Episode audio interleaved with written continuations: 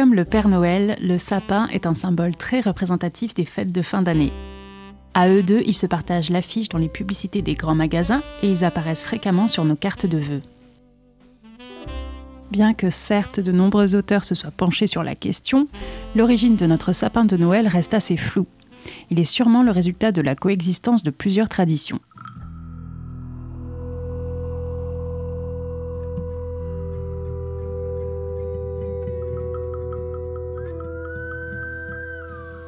Pendant l'Antiquité, aux alentours du solstice d'hiver, le 24 décembre, les anciens fêtaient les Saturnales.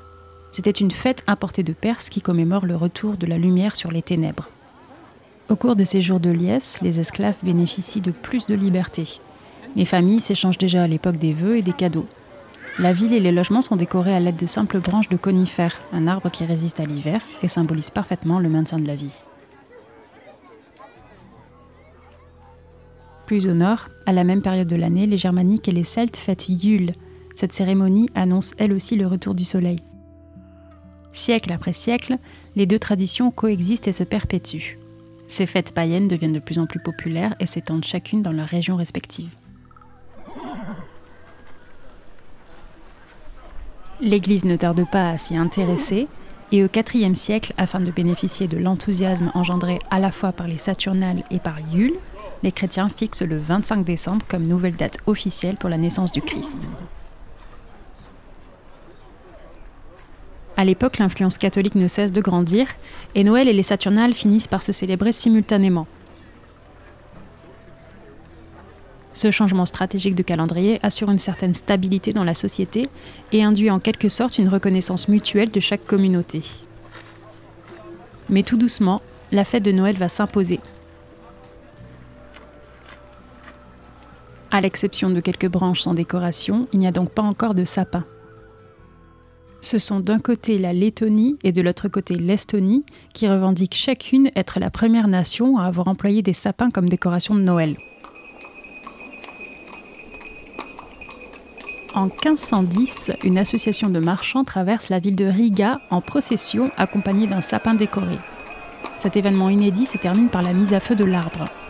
Une plaque commémore ce fait historique dans la capitale lettonienne. Mais l'Estonie, pays voisin, réfute et affirme de son côté que la même association avait déjà réalisé pareil événement à Tallinn en 1441. Quoi qu'il en soit, certains historiens ne partagent pas ces affirmations. Selon eux, ces événements n'ont aucun lien avec la fête de Noël proprement dite.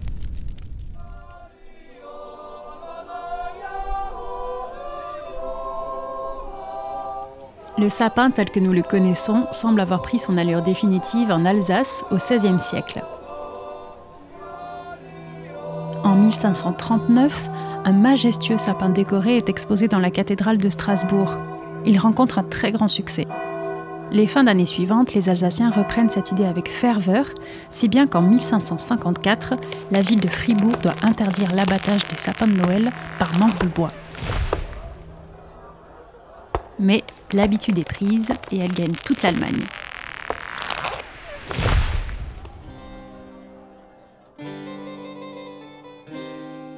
Au milieu du XVIIe siècle, la reine Charlotte, princesse d'origine allemande et épouse de George III, roi souverain d'Angleterre et d'Irlande, introduit le premier sapin décoré à la cour britannique. Deux siècles plus tard, en 1848, un sapin de Noël apparaît pour la première fois dans les illustrations d'un journal anglais. On y voit la reine Victoria cette fois, accompagnée de son mari le prince Albert et de leurs enfants, rassemblés autour d'un arbre décoré de bougies, de boules et de petits objets suspendus à ses branches. Tout comme la reine Charlotte bien avant lui, le prince était d'origine allemande et il était lui aussi très attaché à cette tradition. Le journal fut diffusé à grand tirage et l'illustration fit sensation. Bénéficiant d'une reconnaissance internationale pour sa culture et son bon goût, la reine Victoria et sa famille furent imitées partout dans le monde. Et oui, la famille royale britannique faisait déjà à l'époque office de lanceuse de tendance. C'est à cet instant précis et grâce à eux que le sapin de Noël tel que nous le connaissons va faire le tour de la planète et marquer nos mémoires à travers les générations.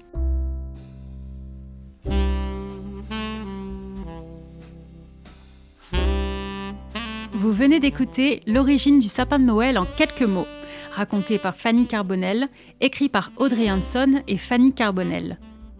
L'équipe de Little Tower Podcast vous souhaite un joyeux Noël et, une, bonne, année